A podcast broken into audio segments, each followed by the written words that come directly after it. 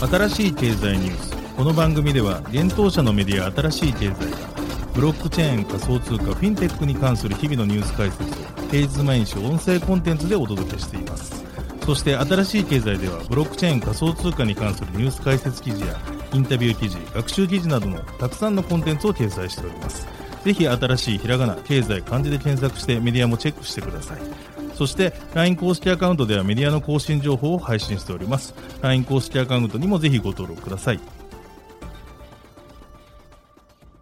この番組は株式会社フィナンシェの提供でお送りします。フィナンシェはスポーツチームやエンタメプロジェクト、DAO などのトークンを購入して支援ができる新しいクラウドファンディングサービスです。サッカー J リーグ、野球、バスケなどのプロスポーツチームをはじめ、映画やアイドル、インフルエンサーなど100以上のプロジェクトのトークンがフィナンシェで購入できます。さらにトークン購入者はプロジェクトに応じたキャンペーン参加や NFT などの特典も。ぜひ iOS や Android でフィナンシェのスマホアプリを入れて新たな応援体験を味わってください。あなたの夢がみんなの財産になるフィナンシェ。幻冬舎あたらしい経済編集部の武田です。大塚です。はい、本日は8月の1日月曜日です。今日のニュース行きましょう。ティファニー、クリプトパンクスモチーフのネックレス販売30イーサで。バイナンスとラツィオ NFT チケットシステム提供へ。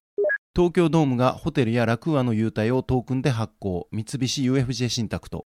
みずほフィナンシャルグループ、証券トークンの第三者対抗要件に関する実証実験へ、クーコインが NFT 分割所有トークン NFTETF 販売、ベイシーやクリプトパンクスなど、FTX ユーロ子会社、ドバイで暗号資産取引提供の仮承認ライセンス取得、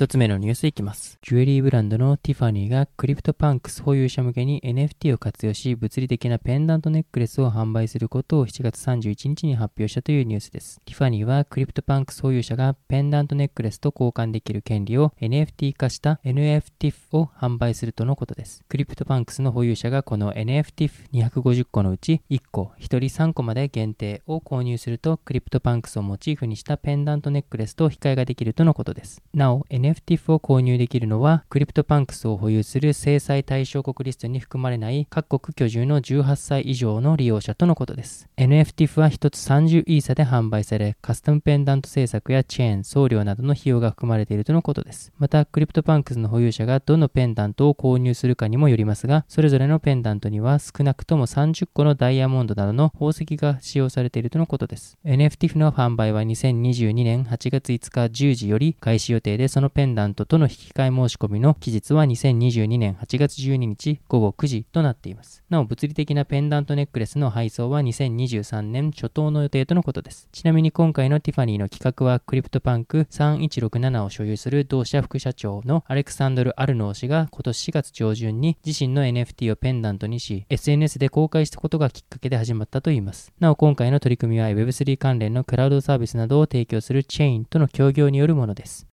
続いてのニュースいきます。暗号資産取引所を運営するバイナンスがイタリアのサッカーチーム SS ラッツィオと提携し、2022-23シーズンに向け NFT チケットシステムを立ち上げることを7月31日に発表したというニュースです。今回の提携は2021年10月にバイナンスとラツィオのスポンサーシップ提携やファントークンラツィオを発行する取り組みのネクストステップだといいます。ブロックチェーンを活用し、チケットの NFT 化をすることで偽造防止に加え割引サービスやラツィオのプレゼントなども実施されるようです。NFT チケットの利用者はラツィオのグッズへの独占アクセスも可能になるといいます。この NFT チケットは店頭やオンラインで購入できるようになるとのことです。ちなみにバイナンスの新規ユーザーはアカウントの登録が必要になるとのことです。なお、ブロックチェーンを活用したチケットソリューションの事例として、 TIXnGOを活用したイギリスのウェンブリースタジアムでのエド・シーランのコンサートなどがあります。 TIXnGOはヨハン・クライフ・アリーナやスタッド・ド・フランスなど世界の主要なスタジアムやイベントでも利用されてきており、2021年の UEFA欧州選手権では UEFAが大規模な導入に成功した実績もあります。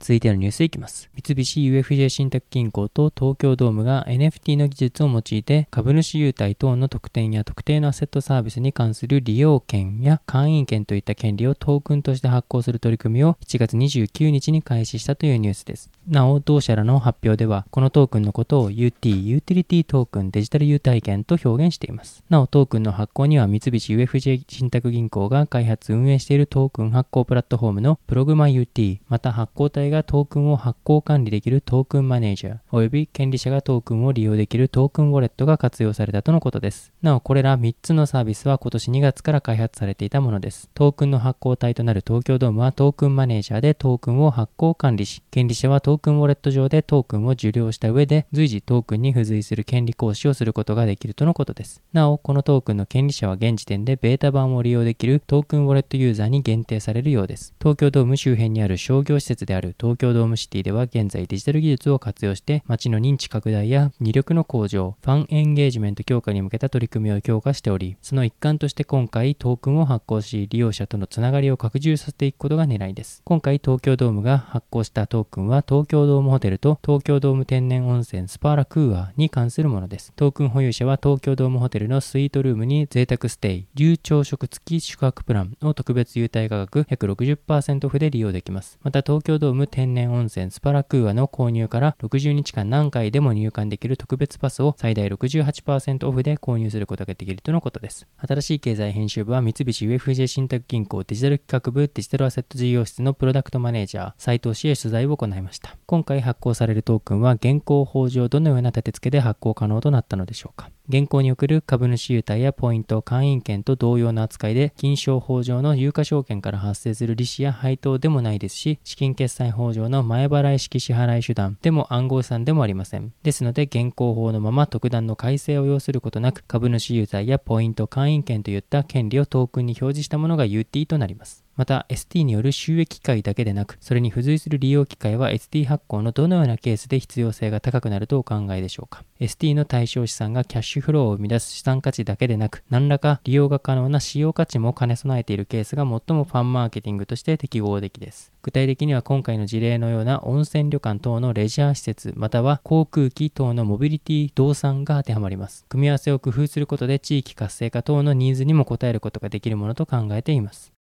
続いてのニュースいきます。みずほフィナンシャルグループ、みずほ銀行、みずほ信託銀行、みずほリサーチテクノロジーズがセキュリティトークンの実証実験を実施することを7月29日に発表したというニュースです。この実証実験はセキュリティトークンの発行流通に関わるボトルネックである第三者対抗要件の問題を解消することで証券化商品の多様化、関係者間業務の効率化、取引の活発化を目指すものであるといいます。実施期間は8月1日から2023年3月31日とのことです。具体的な実施内容としては、譲渡人、譲受人及び債務者向けプロトタイプを用いて、参加者による債権譲渡の模擬実験を行い、現行制度に基づく実ディールにおいて、確定日付ある証書による通知または承諾を取得した場合と比較するとのことです。これにより、債権等譲渡通知または承諾を実施したもの及びこれを受けたものが債権譲渡通知等がされた日時及びその内容を容易に確認することことができるか、ブロックチェーンによる通知または承諾の一連のフローが書面を用いた場合と比較して簡便、迅速に行われるかの検証を行うとのことです。なお、この実証実験におけるセキュリティトークンの発行流通基盤には銀行が参加しており、同社のセキュリティトークン活用のためのパッケージシステム、銀行セキュリティーズウォレットがみずほグループの業務オペレーション及び証券取引ワークフローに最適化した上で提供されたとのことです。発表によると、この実証実験の結果を踏まえ、債権譲渡の通知等に関する特例に関わる新事業活動実施者の認定に向け申請を実施する予定とのことです。そして新事業活動実施者の認定を受けた後には、みずほリサーチテクノロジーズが構築したセキュリティトークンの売買プラットフォームにおいて、みずほ信託銀行及びみずほ銀行が組成する不動産や金銭債権等を各種資産のを裏付けとした信託受益権等の証券化商品を取り扱い、投資家の権利移転をブロックチェーン上で管理してデジタル完結で第三者対抗要件を具備できるようにするとしています。これによりみずほはセキュリティトークンの二次流通における業務効率化及びコスト削減を実現し、投資家の裾野拡大を目指していくとのことです。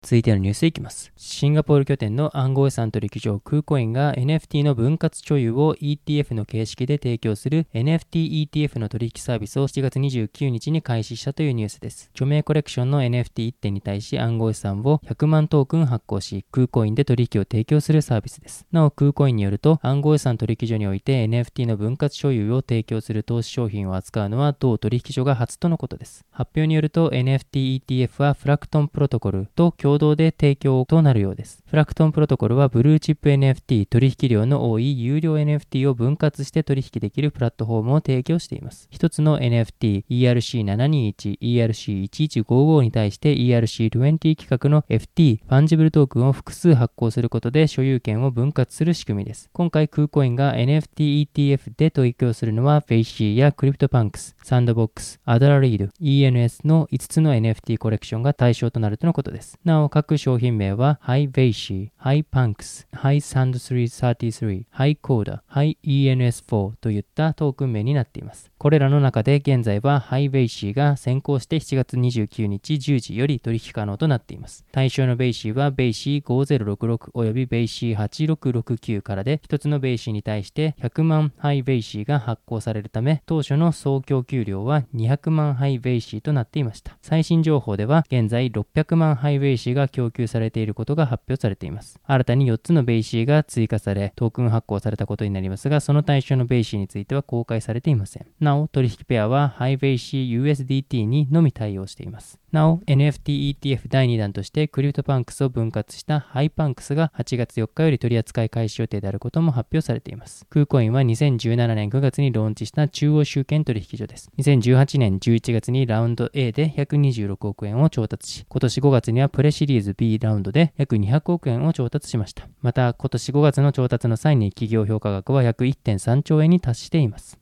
続いてのニュースいきます。暗号資産取引所を各国で展開する FTX の欧州中東部門 FTX ヨーロップ子会社 FTX Exchange FZE がドバイ首長国で暗号資産取引サービスを提供するための仮承認ライセンス Minimum Viable Product MVP を取得したことを7月29日に発表したというニュースです。このライセンスはドバイの規制当局であるドバイ暗号資産規制機関より付与されました。FTX Exchange FZE は同ライセンス取得によりドバイ暗号資産規制機関の規制下のもと、ドバイを含むアラブ首長国連邦で暗号資産取引所と生産機関のサービスを提供に向け運用準備ができるようになりました。UAE の都市ドバイはドバイ市のみで首長国を構成する事実上の都市国家でもあります。ただし首長とは別に首長が置かれた主に民生を担当しています。またドバイ暗号資産規制機関は今年3月9日に交付されたドバイ暗号資産規制法により設置された暗号資産事業に関する規制当局です。ドバイを含むアラブ首長国連邦の暗号資産サービスプロバイダーのライセンス発行やコンプライアンス体制監督をするほか暗号資産取引所とサービスプロバイダーを規制して消費者保護を確保しています。なお、大元の FTX もすでにドバイで仮承認ライセンスを取得しており、他にもフォビグループ、バイナンス、OKX、クリプト .com が取得しています。